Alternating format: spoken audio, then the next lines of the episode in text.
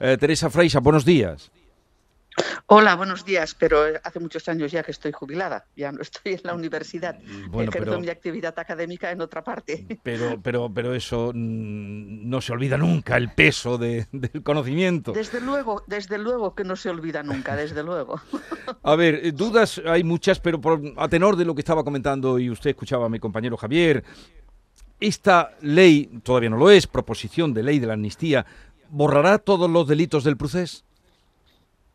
Bueno, eso es lo que pretenden, que de alguna manera queden impunes aquellos que cometieron actos por los cuales algunos fueron incluso condenados por el delito de sedición, que quitaron después del Código Penal por parte del Tribunal Supremo, y de otras muchas personas que están encausadas uh, en distintos, uh, por distintos delitos y por aquellos que no pudieron ser juzgados porque son prófugos de la justicia.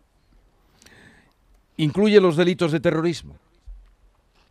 Uh, hay una excepción uh, en la norma, porque la, ley pues, mm, marca también algunas excepciones, y los delitos de terrorismo quedan excepcionados si ha recaído sentencia firme.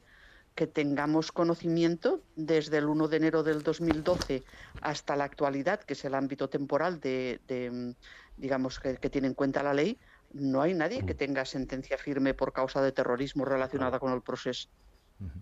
¿Alcanza a los policías imputados también?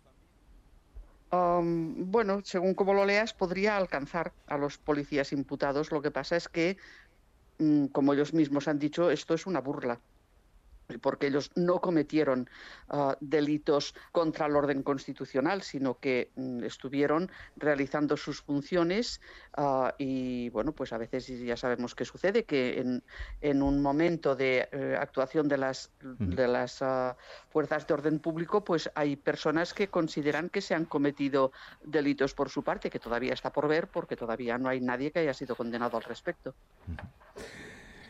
Eh, ¿Cómo afectará la orden de detención de Puigdemont esta ley? Bueno, esta ley, desde luego, la dejará, si entra en vigor, la dejará absolutamente decaída, ¿eh? porque lo prevé exactamente así, de esta manera. Uh, la intencionalidad de los autores es blindar la ilegalidad y blindar uh, la comisión de delitos contra el orden constitucional uh, que ha tenido lugar en el llamado proceso aquí en Cataluña. Es que no hay otra intencionalidad que esa. Uh -huh. ¿Y qué margen mm, deja a los jueces?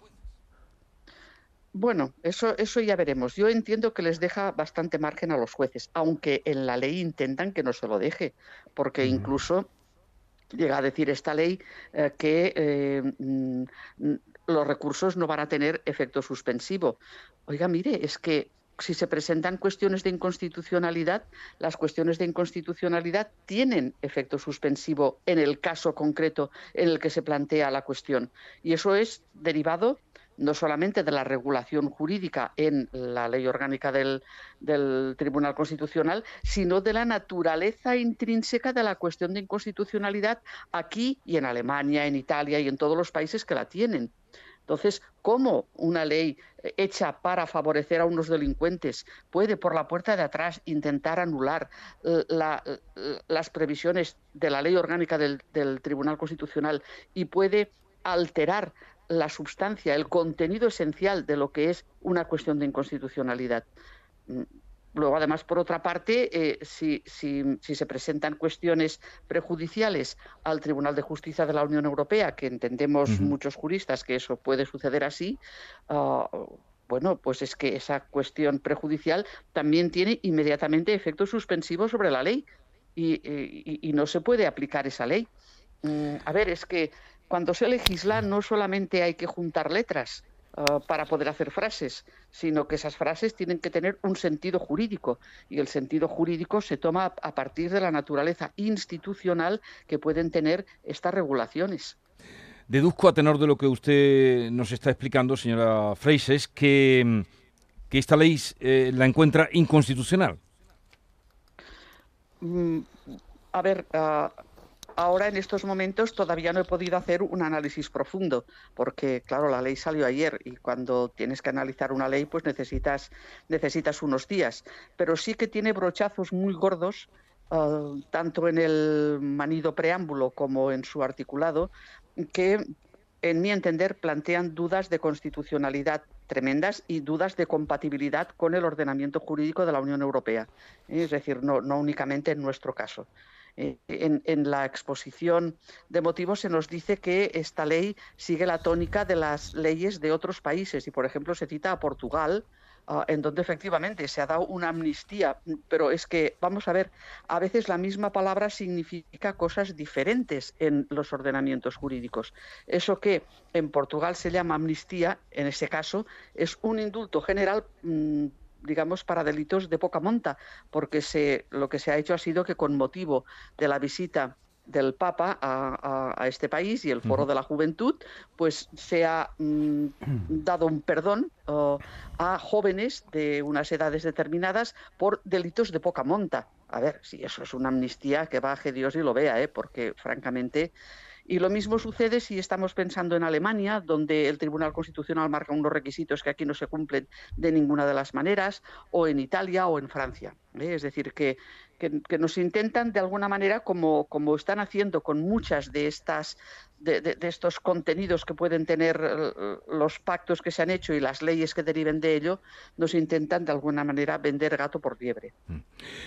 Bien, eh, como la idea que mm, tenemos al invitar a Teresa Freises eh, a, aclarar estos asuntos mm, puede eh, ayudarnos a dilucidar dudas, si tenéis alguna pregunta concreta, duda. Muy concreta, hola, muy buenos días. Le, quería preguntarle, soy Charo Fernández Cota, quería preguntarle cómo interpreta el hecho de que se dé a los jueces dos meses de plazo para, para resolver, bien sobreseyendo la causa, archivándola bueno, algún plazo había que darles. Es decir, se les han dado dos porque les ha parecido que, ese es el, plazo mínimo posible de intentar justificar que con ese tiempo ya han tenido suficientes eh, días y elementos de juicio para poder cerrar un procedimiento.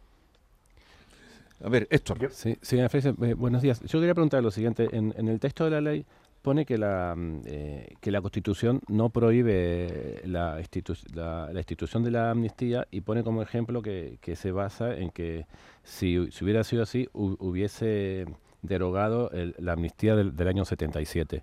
Yo quiero saber si, desde su punto de vista este, este argumento tiene, tiene algún, algún fundamento. A ver, eso es un argumento circular.